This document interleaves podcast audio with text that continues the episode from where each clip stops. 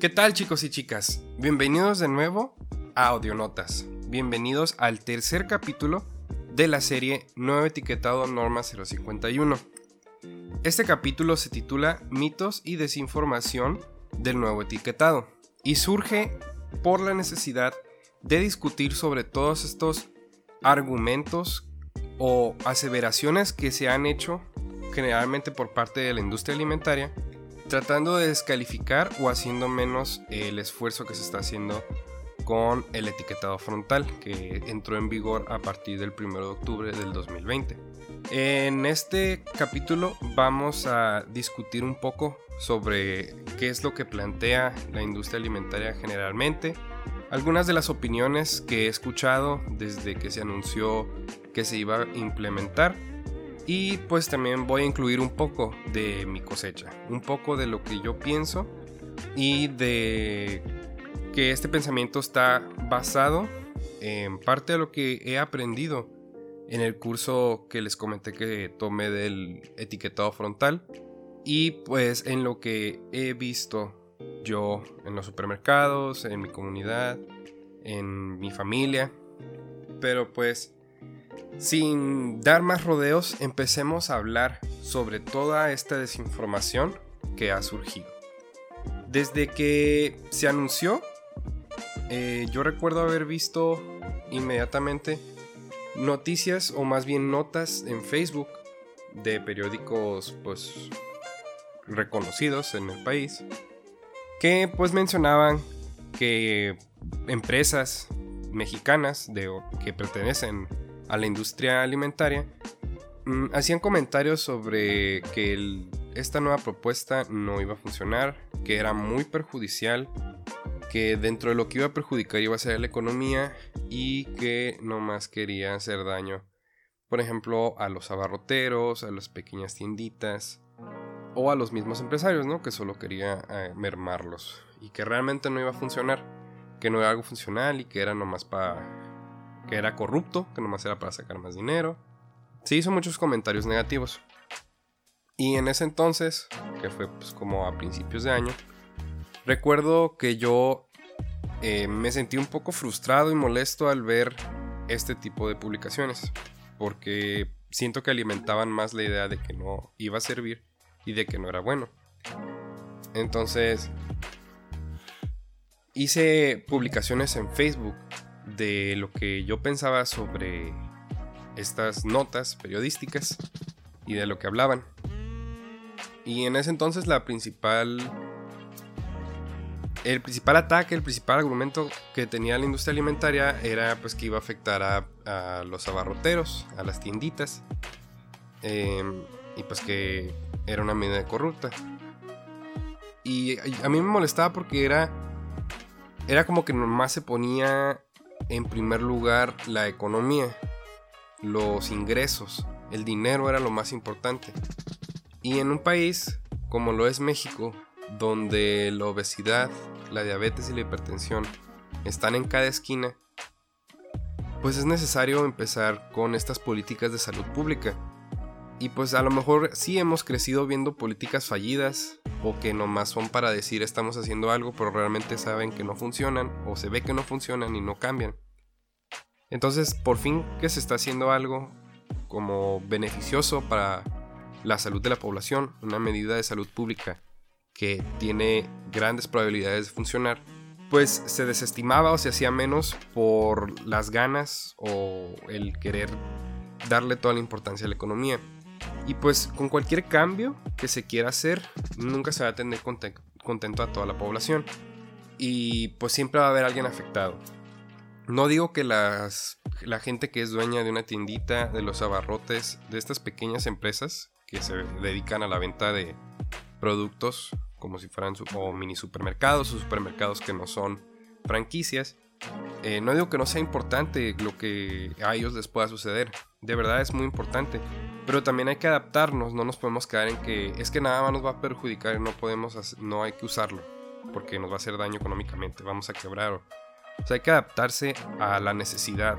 La necesidad del país en cuestión de salud es disminuir estos índices de obesidad, de diabetes, de hipertensión, porque así como obviamente nadie quiere morir joven, uno quiere, cada quien quiere vivir eh, lo más posible o con la mejor calidad de vida posible, pues con estas enfermedades es un poco difícil. Es necesario reducir estos niveles también, por ejemplo, veámoslo por la parte económica. O sea, para el Estado, nosotros tenemos, considero yo, que tenemos la, el beneficio de vivir en un país en el que se otorga salud, servicios de salud gratuitos. No vamos a discutir si son los mejores, si es el más equipado, si lo tienen todos, pero por lo menos hay algo de atención a la salud eh, que es gratuita y a la disponibilidad de la población. Y pues si estos servicios de salud los dedicamos en su mayoría para tratar pacientes con obesidad, diabetes e hipertensión, pues al Estado le cuesta mucho dinero tratar a estos pacientes porque son pacientes crónicos. Son enfermedades que van a causar problemas de manera crónica y se van a quedar hasta que esa persona fallezca por cualquier otra razón o a lo mejor por la misma enfermedad, por la misma diabetes, por la misma hipertensión o complicaciones de esta misma. Entonces, si lo ahora si lo queremos ver desde el prisma económico, como se planteaba en las noticias que lo importante es el dinero, la economía nacional, pues entonces es una buena medida para reducir los gastos en el sector salud público no me refiero al etiquetado, sino es una buena medida el tratar de implementar políticas públicas que ayuden en la salud pública. Y una de las cosas que más me hizo molestar en ese entonces con esas notas fue que eh, una de las notas decía que iban a presentar amparos a estas compañías, que estas compañías no lo iban a aceptar, que iban a meter amparos en el sistema legal para, no, para que se retrasara su implementación, para que no fuera aplicada se intentaron meter muchas trabas para que no se utilizara. Y yo pensé, ojalá realmente estos obstáculos que está poniendo la industria alimentaria no sean fructíferos. Y bajo mi opinión, fue muy afortunado que no fuera así. No se modificó nada. El 1 de octubre entró en vigor y ya se había anunciado que desde el 1 de octubre. Entonces, pues tuvieron desde que se anunció hasta el 1 de octubre las compañías para cambiar sus empaques, para eh, eh, quedar con la nueva ley para no infringir, para no quedar fuera de la ley. Y pues aquí fue donde ya empezaron los problemas porque también pues le, el Estado o el organismo encargado de eh, regular todo esto de los sellos y los empaques y los productos procesados y ultraprocesados, pues dio una prórroga de un mes para que todos los productos que tenían en el etiquetado anterior pues dejaran de, de estar en stock o que se vendieran, pues, o sea, a partir de, por decir, del 1 de noviembre, ya todo lo que estuviera en los mercados tenía que tener los sellos del etiquetado frontal. Y pues la empresa decía es que en un mes son muchos productos los que ya producimos, no podemos eh, quitarlos de una noche a la mañana, eh, se va, va, a perder mucha mercancía, se va a desperdiciar comida. Y es cierto. Y pues no, no me voy a poner a decir eh, sí, debieron de haber cambiado desde un inicio o no, están bien, están mal. O sea, hay muchas circunstancias que interfieren en el resultado. Pero lo que sí es un hecho es que se les avisó a las compañías desde hace tiempo que tenían que cambiar a este etiquetado frontal. Y desde entonces debieron de haberse puesto las pilas para cambiar todas sus cajas o venderlo lo más pronto posible para que cuando fuera el 1 de octubre ya todas sus cajas tuvieran los sellos o bien quedaran muy pocos productos sin sellos frontales. Pero aún así, cuando ya entró el primero de octubre, eh, empezaron los amparos de que no, no querían que se les aplicara este etiquetado. Y la nota que he encontrado es una nota que habla sobre que la Conmex, una organización de varias empresas de la industria alimentaria, entre ellas Coca-Cola, eh, Lala, Bimbo, son muchas de esas compañías grandes eh, que están juntas y presentaron amparos para sus productos para que no se les aplicara esta nueva ley, ¿no? Y voy a leer fragmentos exactos. Dice, entre los argumentos y preocupaciones destacan, según lo expresado por Corméxico, que el etiquetado no señala las porciones y los alimentos, debido a que se tendrán los mismos sellos de advertencia sin importar el tamaño de cada producto. Estas iniciativas perjudican la confianza de inversión en México y otros mercados latinoamericanos. Al mismo tiempo, contravienen el espíritu del TEMEC, por lo que estas nuevas leyes podrían afectar el comercio entre Estados Unidos y México e impactar a nuestros miembros colectivos en ambos lados de la frontera. Pues ya lo hemos repetido una y otra vez. El, etiquetado frontal, en base al perfil nutrimental que se basa, no, no toma en cuenta las porciones porque no importa cuál porción, no importa la porción, si sean 30, 50 o 100, miligramos, 100 gramos perdón, o mililitros, eh, no, importa, o sea, no importa la porción de todos modos, va a tener sello porque excede como tal el producto. Pero pues esto es esta idea de porciones, eh, que si es una porción pequeña o es una porción grande, pues hemos dicho que viene del etiquetado GDA y por qué a lo mejor la industria alimentaria defiende tan fuerte esto de que las porciones, pues porque el etiquetado GDA fue hecho por la industria alimentaria cuando se implementó, creo que fue en el 2015 aproximadamente, 2014, que fueron los cilindros. Eh, los que intervinieron en el diseño de esto no fue la comunidad científica, no fue la comunidad médica, no fue la comunidad civil, o sea, la, población en general, no, prácticamente todo fue hecho por la industria alimentaria. Ellos definieron todo. Y no nos vamos a poner a hablar de política, pero muy probablemente haya sido por cuestiones de corrupción. Pero la cosa es que ese etiquetado, el GDA, los cilindros que te decía, tanto porcentaje de azúcares totales, tanto porcentaje de grasas totales. O sea, eso fue diseñado por la industria y uno puede decir, pues ¿qué tiene de malo? Pues lo hicieron y lo hicieron bien. Pues es que ni siquiera eso lo hicieron bien. Eso lo hicieron utilizando parámetros que no eran del todo sanos. Por ejemplo, ahorita ya en la OMS pues recomienda que por lo menos eh, máximo se, ingieran 25 gramos de azúcares libres en un día. Anteriormente eran 50. Y cuando eran 50, el etiquetado GDA utilizaba como parámetro de eh, que era el tope, pues el máximo, como 70 gramos. Entonces, pues no, definitivamente no era apegado a lo que se recomendaba por salud. Y pues uno dice, pues ¿quién lo recomienda? Pues lo recomienda la OMS. Pues a lo mejor puede haber distintas opiniones médicas o de científicos, pero pues la institución de salud máxima por la cual nos podemos regir y que es menos, eh, ¿cómo se dice? Sin, que tiene menos conflictos de interés, pues es la OMS y sus ramas, que en nuestro caso México, pues sería la OPS, la Organización Panamericana de la Salud. Entonces, definitivamente no era exacto, o más bien no brindaba información veraz el etiquetado GDA el que había creado la industria. Y pues era hasta cierto punto para beneficio de la industria.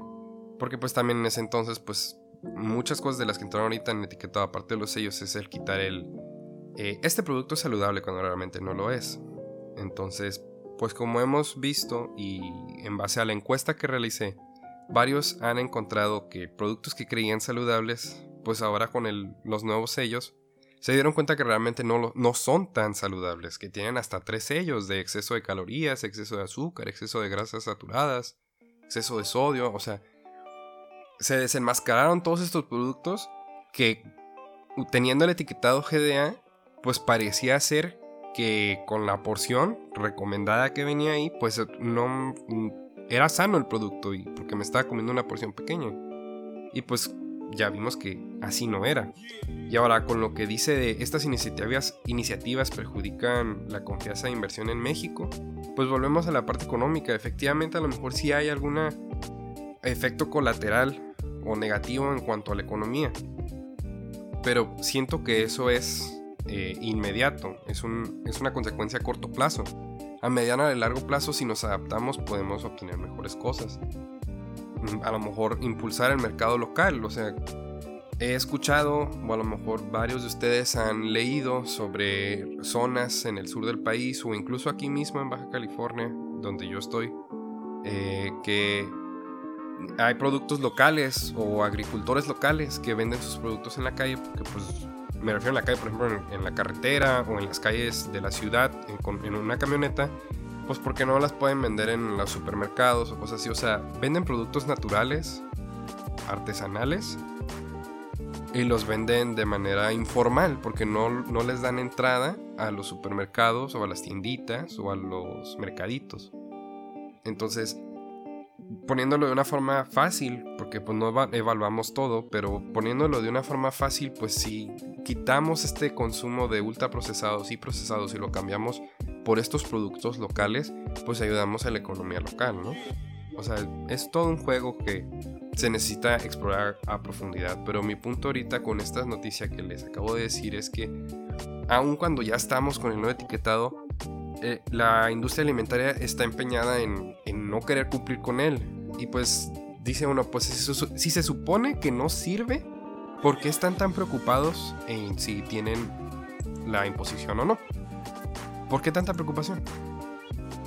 Entonces, con eso nos podemos ver que realmente no es tan inservible lo que estamos aplicando.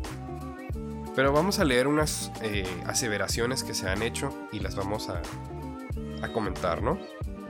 Una de las aseveraciones que se ha hecho en la industria alimentaria es que es una estrategia de salud hecha a la y se va, sin tomar en cuenta la opinión. Y pues no es así, es una estrategia que se ha documentado desde el 2002 en otras investigaciones que, puede, que podía ser de utilidad. Y desde el 2007 se ha ido formulando este etiquetado. Y anteriormente se intentó implementar hace muchos años, pero pues había más presencia de la industria alimentaria y fue que eh, su etiquetado, el GDA, quedó por encima del de sellos. O sea, no es algo que acaba de aparecer, tiene más de una década que se está discutiendo esto. Finalmente logramos implementarlo. Apenas. Pero no es algo nuevo. Es algo que se ha intentado implementar. Y yo considero que es una ventaja que nos hayamos tardado porque en base a las experiencias de otros países, de Latinoamérica generalmente, que también utilizan un etiquetado frontal, eh, hemos podido hacer modificaciones para el nuestro para que no haya lagunas en las que la industria aprovecha esas lagunas para brincarse el etiquetado, los sellos. Otra aseveración que hacen es que es una estrategia chilena que no se ha probado en México. Efectivamente es una estrategia que tuvo un boom en Chile. No es exactamente igual a la mexicana. La chilena y la mexicana tiene unas cosas extras. Por ejemplo, en la chilena no viene la declaración de edulcorantes. Y esto fue un problema, se podría decir, porque pues tenía el sello de exceso de azúcares y las compañías para que sus productos no tuvieran este sello reformularon, pero en vez de reducir la cantidad de azúcar y que sea más saludable el producto, efectivamente redujeron el azúcar, el azúcar libre, pero lo cambiaron por edulcorantes. Entonces, a lo mejor es muy controversial todavía el, el que si son buenos o son malos los edulcorantes. Pero lo que sí es un hecho es que en niños no son beneficiosos y se prefiere que no sean consumidos en niños. Entonces ahora imagínense, todos los productos que antes tenían mucho azúcar, eh, que generalmente son productos que consumen niños, ahora los cambian a todos por edulcorantes, pero pues no hay nada que diga que tiene edulcorantes, ¿no? Entonces una ventaja fue que ahora en México pues sí tenemos la leyenda de edulcorantes, entonces aunque la industria quisiera quitar su sello de azúcares y lo quisiera sustituir por edulcorantes, su empaque va a decir que contiene edulcorantes y que no es recomendable en niños. Otra aseveración que se tiene que a lo mejor debatir más a fondo, pero dice que el Estado no tiene por qué interferir en las elecciones de los consumidores. Cada quien es responsable de lo que consume. Yo considero que sí y no. Yo considero que sí el Estado eh, debe de interferir en las elecciones de los consumidores, pero no en el aspecto de que él te tenga que decir como una autoridad o de una manera autoritaria que debes de consumir y que no. Y sí, cada quien es responsable de lo que consume, pero no puedes decirle a alguien que sea responsable de lo que consume si no sabe qué es lo que está consumiendo. O sea, no puedes poner a una persona a elegir eh, si le conviene una soda un jugo o un vaso de leche con chocolate si no sabe realmente qué es lo que le conviene. Antes de esto que pensábamos, pues que el jugo era lo mejor, ¿no? Que el jugo de frutas es mejor. Y efectivamente, El jugo de frutas es mejor si lo comparas con, con leche con chocolate a lo mejor y con soda. Pero los jugos que te ven en el mercado pues no son jugos de fruta como tal, es agua con azúcar más que nada. O sea, no es, no es fructosa lo que tienen esos jugos, es sacarosa así en polvo envuelta en, con colorantes y agua y todo. O sea, realmente no es jugo de fruta. Entonces, pues sí podemos decir, pues a ver, escoge, pero si esa persona no sabe qué es lo que está escogiendo, pues realmente podemos decir que esa persona es responsable de lo que consume. Entonces puede decir, pues es que él eligió cuál de esos tres puede tomar o quiere tomar. Pues sí, pero mm, le diste un poquito de información engañosa porque al juego le dijiste 100% natural cuando realmente no es tan natural. A lo mejor a la leche le pusiste eh, mm, leche tratada con vacas que no son maltratadas y pues a lo mejor se sintió positivo o mejor por eso o baja en grasa. O sea, hay muchas cosas que utilizaba la industria para hacer parecer sus productos saludables y pues era hasta cierto punto publicidad engañosa. Entonces, el Estado yo creo que sí debe interferir, no como tal en la selección de los consumidores, sino en crear un ambiente propicio para que los consumidores hagan elecciones mejor informadas, para que hagan mejores elecciones. Eh, otro punto que discutía la industria alimentaria es que el etiquetado anterior era más útil, informativo y se comprendía mejor. Y pues ya dijimos, ¿no? Que era un etiquetado diseñado por ellos. A lo mejor por eso también se aferran tanto a él. Y yo no creo que fuera más útil, ni más informativo, ni que se comprendiera mejor. Vamos a poner por qué. Uno, no había una porción estándar. O sea, si tenías cuatro paquetes de galletas, a lo mejor tres sí coincidían en que una porción de 30 gramos era la que recomendada, pero otro decía que era una porción recomendada de 60 gramos, otro decía que de 50, o sea, había variedad.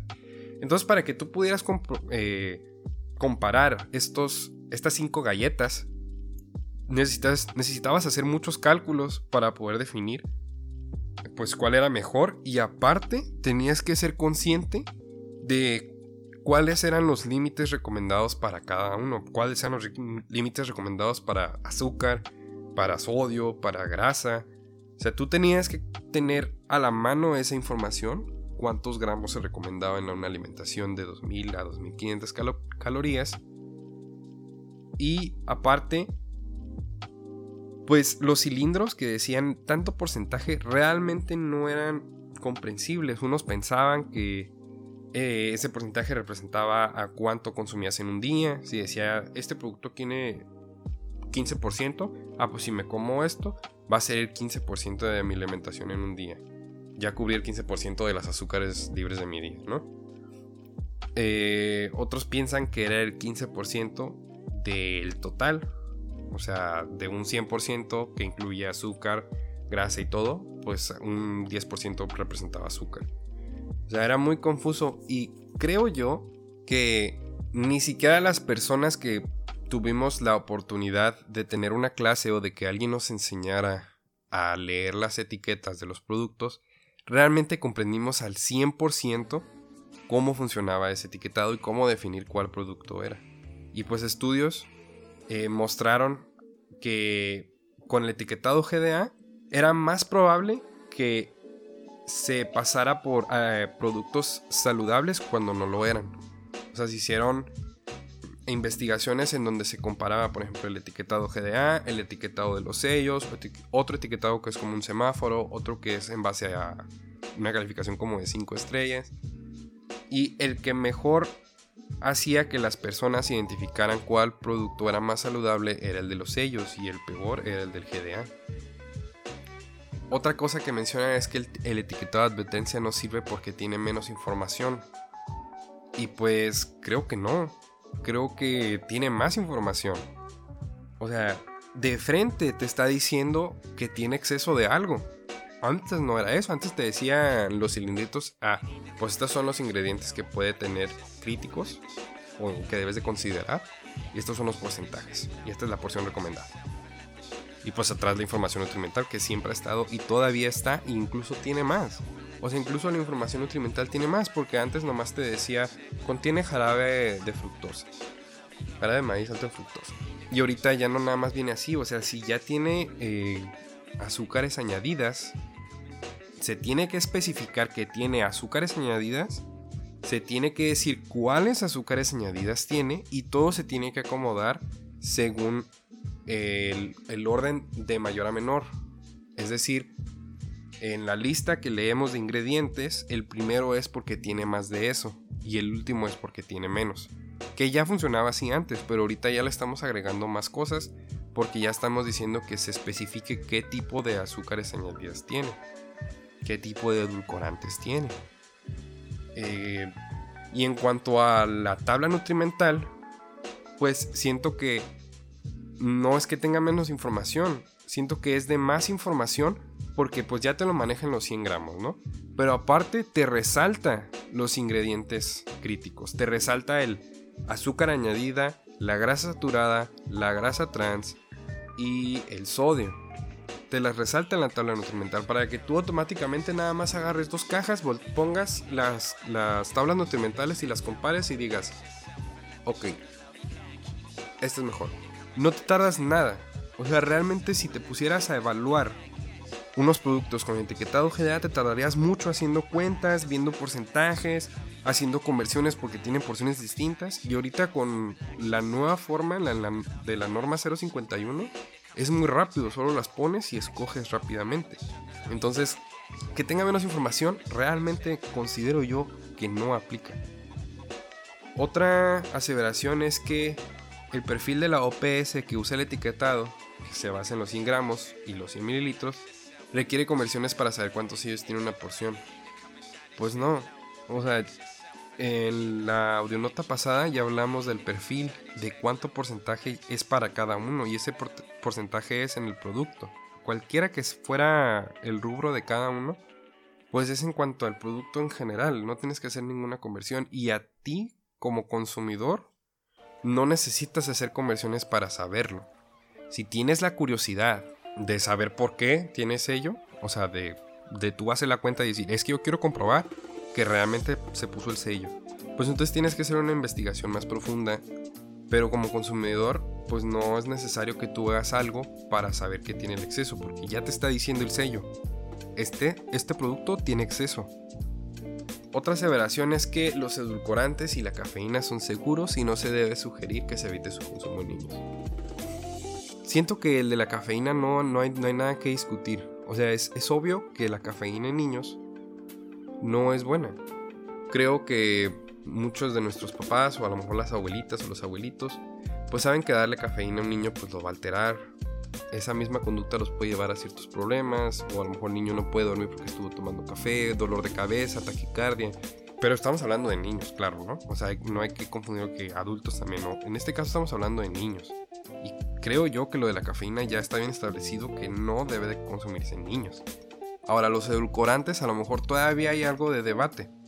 Porque pues cuando fue el boom de los edulcorantes es cuando sin azúcar. Este, no aporta calorías. Porque el azúcar es mala. Entonces para no tener azúcar le vamos a poner edulcorantes y sigue sabiendo dulce. Y muchos productos pasaron a ser pues a sustituir el azúcar con los edulcorantes.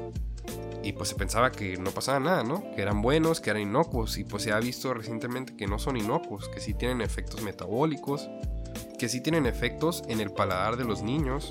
O sea, si los niños crecen consumiendo edulcorantes, pues cuando sean adultos van a preferir aún así cosas dulces como si hubieran crecido consumiendo azúcar. Y de hecho los edulcorantes se ha visto que su efecto de dulzor es más fuerte que el del azúcar. O sea, vamos a ponerlo en comparación muy simple. Un gramo de X edulcorante es más dulce, mucho más dulce que un gramo de azúcar. Entonces, a lo mejor todavía hay este debate, pero por lo menos la evidencia que yo he visto, y casi toda la saqué del curso, que generalmente o prácticamente toda es libre de conflictos de intereses, pues señala que los edulcorantes no son recomendables en los niños. Y pues a veces por otro lado, del otro bando, los que dicen que si son saludables o que si los pueden consumir los niños sin problema alguno, pues son estudios o investigaciones pagadas por la misma industria alimentaria, que es donde ya hay conflictos de intereses. Yo sí considero que edulcorantes y cafeína no debe de recomendarse en los niños. Y no está mal que desde ahorita les estemos avisando. Otra aseveración dice que el nuevo etiquetado ha generado mucha controversia en los expertos. Pues a lo mejor es una aseveración muy subjetiva porque pues ¿cuáles expertos, no? Entonces, yo creo que las personas que son profesionales de la salud, nutriólogos, médicos, que son los principales que tienen contacto con la alimentación de sus pacientes, las personas que consideran que no es beneficioso el, no etiquetado, el etiquetado frontal, es porque les falta información por revisar, porque todavía no han revisado suficiente información para ver pues sus beneficios. No digo que sea la maravilla del mundo, o sea, no digo que es lo mejor que nos puede haber pasado, pero es algo bueno, no es algo malo como se ha estado diciendo. Entonces, creo que la controversia no existe como tal. Los expertos, yo por ejemplo, para mí, ¿quiénes serían los expertos? Miembros de la Organización Mundial de la Salud, miembros de la UNICEF, miembros de la OPS, los que dieron el curso de salud eh, de la Secretaría de Salud Pública sobre el etiquetado, para mí ellos son los expertos, las personas que hacen investigaciones, que están al tanto de la nutrición. Y en ellos no hay controversia de que funcione. No existe. Ellos todos coinciden en que es una medida que va a funcionar y que es mejor que lo que teníamos antes. Ahora, otra aseveración es que no facilitará elecciones más saludables de forma rápida y efectiva. Y pues ya vimos que esto no aplica realmente. O sea, realmente es muy efectivo y rápido. En otra de nota, a lo mejor podemos evaluar los productos que ustedes deseen, que, cuáles son sus productos que les gustan y podemos compararlos. Y veremos que es demasiado rápido. O, ustedes mismos intenten, vayan a la tienda y el ejemplo más fácil, vayan a la sección de las harinas de los hot cakes hay como 5, 6, 7, 8 marcas distintas de harina de hot cake. Tómenlas y revísenlas. Revisen ustedes las harinas, acomódenlas de lado donde se vean todas las tablas de información nutrimental y revisen ahí. Pues todas están en 100 gramos, entonces pueden ver cuál tiene más, cuál tiene menos. Ahora, si no quieren revisar la tabla, pues nomás acomódenlas de frente y vean cuántos sellos tiene cada una. Cuál tiene 3, cuál tiene 2, cuál tiene 1 y si encuentran unas que se... Por ejemplo, si tienen dos, una que diga exceso de sodio y la otra también, pues entonces, pues para de esas dos, para saber cuál es más saludable, porque las dos tienen un sello, ahora sí revisen la tabla nutrimental, váyanse rápido a la sección que dice sodio y revisen cuál tiene menos sodio. Y ya, ya pudieron definir en cuestión de segundos, yo creo que en menos de un minuto, o en medio minuto o menos, pudieron definir cuál de las harinas de hotcakes que vieron ahí en el mercado es la más saludable. A comparación de que si hubieran tenido que agarrar la calculadora, ver los cilindros, ver cuántos gramos trae, o sea, si hubieran tardado minutos en decidir cuál eh, es la mejor opción. Y esto, pues, que, lleva también a que sea tan tardado, pues que de flojera, ¿no? O que digas, eh, no tengo tiempo de tomarme 3 a 4 minutos con los productos que compro para ver cuál es más saludable. Entonces, sí es rápido. Es muy rápido y efectivo eh, los sellos frontales. Otra mentirota. Bueno, un argumento, perdón, otro argumento, pero que es una mentirota, es que no incentiva la reformulación de productos, que es uno de los principales objetivos de los sellos frontales. Y es una mentirota porque apenas han pasado dos meses bueno, apenas vamos para dos meses y yo personalmente he visto cómo productos han cambiado. En el curso nos hablaron sobre las azucaritas. Antes las azucaritas, antes del 1 de octubre, las azucaritas hubieran requerido dos sellos. Y si no me equivoco, ahorita solo requiere un sello. O sea, tu base ahorita solo presenta un sello las azucaritas. Ahora bien, yo personalmente he visto que ha incentivado la reformulación, si han cambiado los sellos. ¿De cuál estoy 100% seguro? De las tostadas. Hay unas tostadas que son, creo que marisqueras, no me acuerdo de qué marca, es una bolsita azul. esa tenía exceso de calorías y exceso de sodio. Y un día de la nada mi mamá llegó con las tostadas y vi que ya nada más traía un sello. O sea, entonces no han pasado ni dos meses y esas tostadas ya cambiaron su fórmula para en vez de tener dos sellos, tener un sello. ¿Y en cuestión de qué? En cuestión de un mes a dos. O sea, en cuestión de bien poquito tiempo, algo que a lo mejor podemos pensar es que hace que es, no es saludable, pero pues es que eso es lo que hay. Y pues ni modo.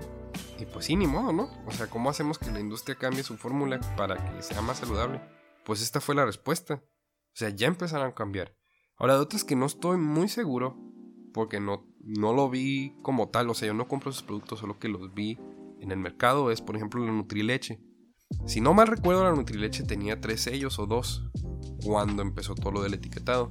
Ahorita si tú buscas una Nutrileche ya no trae ninguno. E incluso tiene escrito en su caja libre de sellos. O sea, como promocionando de que nuestro producto no tiene sellos, es muy saludable. Y otro producto es la Maruchan. O sea, la Maruchan, según yo, cuando empezó todo esto tenía como tres sellos también. Lo cual no era raro, ¿no? O sea, todos sabemos que la Maruchan no es, la, no es el alimento más saludable que puedes consumir. Pero ahorita creo que ya nada más tiene un sello en cuestión de meses. Ni meses, un mes y días. Entonces sí incentiva la reformulación. Sí ha sido beneficioso en cuestión de días. Ya vemos que los productos han estado cambiando sus fórmulas porque obviamente que quieren que se vendan sus productos. Pues para que se vendan sus productos pues tienen que ser más saludables porque a la gente no le gusta ver que tienen sellos o hay gente a lo mejor a la que no le importa que tenga sus sellos. Pero hay otra que dice, pues ya no lo voy a comprar porque no me siento cómodo o no me gusta ver que tiene dos sellos. Yo me quiero cuidar. O soy diabético, soy hipertenso, soy obeso, ya no quiero consumir tanto de esto. Entonces, ¿qué hacen las compañías? Cambian su fórmula. Otra aseveración es que todos los productos van a tener sellos. Y pues no. O sea, sí, gran parte de los productos tienen sellos. Pero ¿qué les gusta? Como un 15% a lo mejor ahorita no tienen sellos. Y pues la idea es que las compañías cambien sus fórmulas hasta el punto de que todos sus productos pues no tengan sellos. O sea, eso es lo que se quiere. Qué bueno que todos nuestros productos que estén en el mercado en el futuro no tengan sellos, porque eso quiere decir que son más saludables que antes. Y la última aseveración que les quiero comentar y que también es una mentirota es que la OMS no apoya el no etiquetado mexicano. Y esto es una mentira grandísima, grandísima, grandísima. Porque la OMS felicitó al gobierno mexicano por la implementación de esto. Voy a leerles una nota. En febrero del 2020, representantes en México de la Organización de las Naciones Unidas para Alimentación y Agricultura, FAO, del Fondo de las Naciones Unidas para la Infancia, UNICEF, y de la OPS y la OMS, enviaron una carta a López Obrador en la que felicitan al gobierno de nuestro país por la aprobación de la norma 051 sobre el etiquetado de alimentos y bebidas no alcohólicas preenvasados. Entonces, ¿de dónde sacan que la OMS no la aprueba? La OMS, la OPS, la UNICEF aprueban este etiquetado, lo aplauden, dicen que es un gran paso para medidas de salud pública, para luchar contra enfermedades crónicas. Muchas de estas aseveraciones que hace la industria son casi casi patadas de ahogado. Entonces, es donde entra la, eh, la contradicción. Si se supone que no sirve, que está muy chafa, que nadie lo aprueba, ¿por qué les preocupa tanto? ¿Por qué poner a paros? No es tan, no es tan chafa entonces. Y pues les pedí que me mandaran sus preguntas, sus dudas, qué pensaban y creo que la mejor respuesta la obtuve con la encuesta que les compartí. Esta encuesta Tuve 46 respuestas, muchas gracias por responderlas. Y pues quiero leer las preguntas y los resultados y unos cuantos comentarios que me hicieron. La primera pregunta era, ¿sabes qué es el etiquetado frontal de la norma 051? El 67% de las respuestas fueron que sí, sí sabían y el 32% pusieron que no.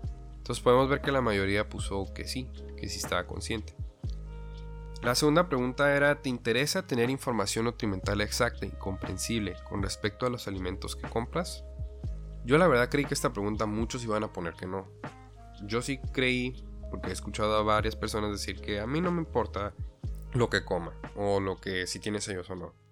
Entonces yo dije, a lo mejor a mucha gente no le interesa pues que saber qué es lo que tiene lo que se está comiendo, ¿no? O sea, en cuestión de productos envasados. Y vi que sí, muchas personas pusieron que sí, prácticamente el 93% de ellas pusieron que sí. Lo cual me dio gusto, que, que la gente realmente esté interesada en saber qué es lo que tienen, lo que se está comiendo.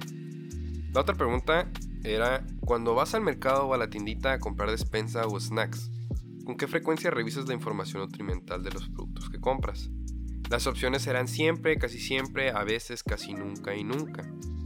Lo que más predominó fue a veces. De ahí le siguió el casi siempre, después casi nunca, después el nunca y hasta el final el siempre. Entonces, la gente anda en casi siempre, a veces y casi nunca. Y luego les puse la opción de que si tu respuesta fue casi nunca o nunca, ¿por qué, no, porque es que no revisas la información nutrimental? A lo cual la mayoría contestó, no le entiendo. Yo creí que gran parte me iba a contestar eh, que no le interesa, o sea que iba a ser la mayoría. Y pues no fue así, sí fue una buena porción, fue el 22% de las respuestas, pero no fue la mayoría. Y el 13% puso que no tenía tiempo, y el resto pues contestó entre las otras. Y aquí el más importante es que no lo entiendo. Entonces, pues acaba de entrar este, y espero que con la información que yo les brindo sea un poco más entendible. Pero el de antes pues sí era más confuso, entonces a lo mejor de aquí surge el que no le entiendo y pues que realmente no hay programas o no hay políticas de educación en nutrición. O bueno, no había, porque ahorita ya, las, ya se están implementando. La otra pregunta era que antes del 1 de octubre del 2020 se utilizaba el etiquetado GDA en los productos. ¿Entendías ese etiquetado y cómo funcionaba? Y pues estuvo casi a la mitad.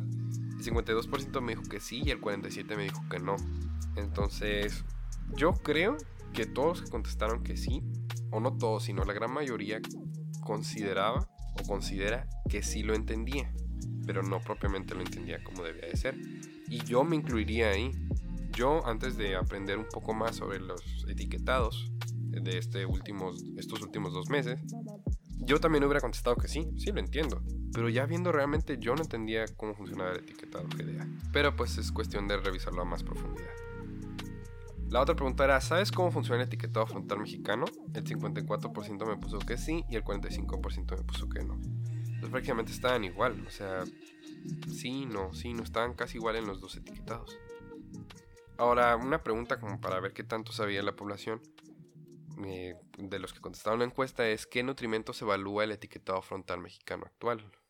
Y me dio gusto ver que el 37% sí sabía que evaluaba calorías, azúcares, grasas saturadas, grasas trans, sodio, cafeína y edulcorantes añadidos. Entonces me dio gusto ver que sí pensaban en eso. De ahí le siguió otra que decía grasas totales, azúcares totales, sodio y calorías, que pues es parcialmente correcto, porque pues sí evalúa grasas, azúcares, sodio y calorías, pero no totales. Y pues lo correcto era lo añadido. Otra pregunta era, ¿te has encontrado con productos que creías que eran muy saludables y que ahora presentan sellos? El 87% me contestó que sí y el 13% me contestó que no. Entonces es notorio ver cómo es que antes nos hacían creer que los productos eran saludables y ahorita que tenemos nuestros sellos, pues ya vemos que no lo eran, que nos estaban engañando. La siguiente pregunta dice, el nuevo etiquetado se basa en 100 gramos. ¿Crees que si consumes menos de 100 gramos del producto no te excederás? Yo la verdad creí que muchas personas me iban a poner que sí, pero el 87% me puso que no, lo cual me da gusto saber que la gente sabe que aunque comas menos de 100 gramos, el producto sigue aplicando con exceso. La penúltima pregunta dice que si consideras que el nuevo etiquetado es mejor, igual o peor. El 52% me puso que era mejor, el 43% que es igual y una mínima cantidad de 4% me pusieron cara peor. Entonces me dio gusto ver que gran parte puso mejor, pero pues a algunos, casi gran parte también piensan que es igual. Y pues la verdad no, no es igual, pero es cuestión de eh, informar más a la población sobre las diferencias y por qué este es mejor. Finalmente la última pregunta dice, ¿Crees que el etiquetado frontal va a ayudar a disminuir los índices de obesidad, sobrepeso y diabetes? Y pues el 73% me puso que no. solo el 26% me puso que sí. Yo en su momento a lo mejor también hubiera pensado que no. Porque pues realmente como dijimos al inicio hay muchas políticas que se han intentado implementar o se hicieron el show de que se iban a implementar y pues no se hicieron o no funcionaron. Les digo, no hablamos de política, pero probablemente por corrupción. Y pues a lo mejor desde ahí viene como esa sensación de que pues ya lo que venga realmente no va a servir, o sea, no va a servir, nada va a cambiar. Pero yo estoy muy positivo de que sí va a funcionar. Y yo creo que sí va a disminuir los índices de obesidad, sobrepeso y diabetes. Se hizo un estudio eh, que se prevé que sí disminuya. En Chile sí hubo una disminución, no son datos exagerados. Entonces, sí creo que va a haber porque a lo mejor sí, mucha gente dice, pues a mí no me importa, yo quiero seguir comiendo mis productos aunque tengan tales sellos. Pues sí, pero si las compañías cambian sus fórmulas y reducen todos estos ingredientes críticos, nutrimentos críticos, pues van a ser más saludables los productos. Aparte, a lo mejor la pregunta te hace pensar que nada más el etiquetado va a ser mágico y va a acabar con los problemas de enfermedades crónicas. Pues no, es todo un montón de cosas. Y pues para cerrar con esta audionota me gustaría leer algunos de los comentarios que me pusieron. Me dio gusto que gran parte le pareció que era una buena idea y que consideraban que no era suficiente, que se necesitaba más, que se tenía que enseñar a la población para que el, etiquetado funcionara. Y estoy completamente de acuerdo con ustedes.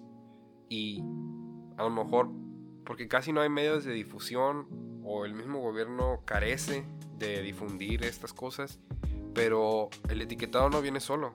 El etiquetado se le, se le une eh, la materia de vida saludable, que ya empezó a partir de este ciclo escolar.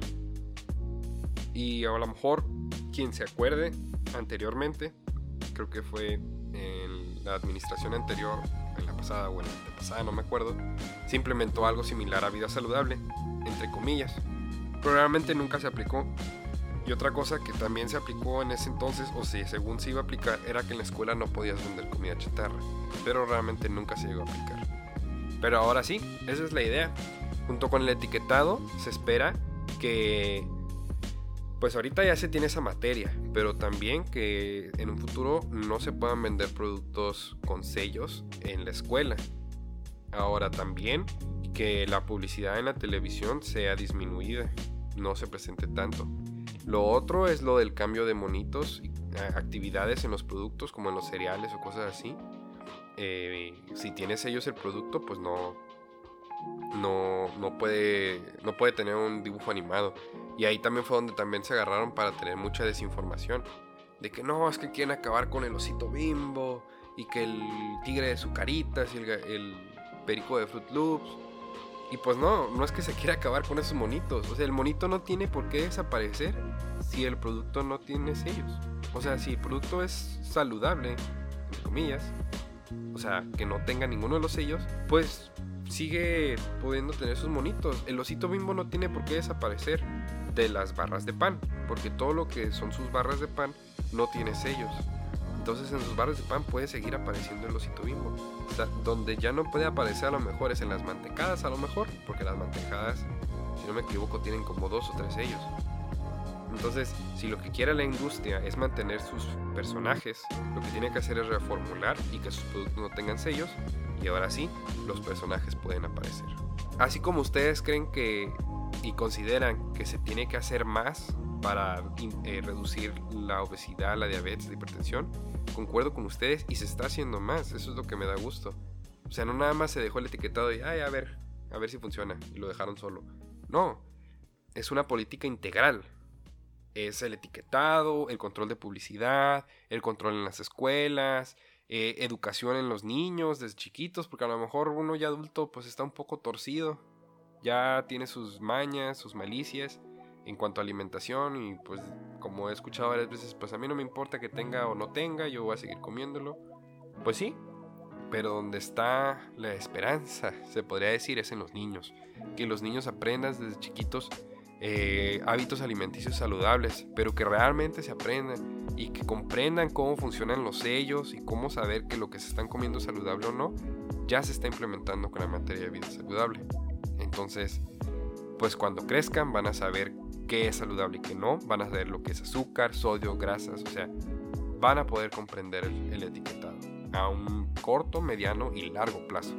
Ahora, hablando un poco de algunas eh, aseveraciones controversiales o que me gustaría comentar, una dice, Creo que aunque sí es más impactante leer el exceso de calorías, azúcares, etc., creo que no ha hecho verdaderos cambios contra situaciones contra la obesidad y considero que deberían tomarse otras medidas. Y como les acabo de decir, pues tiene esta persona tiene toda la razón. Se tienen que hacer otras medidas y se están implementando otras medidas.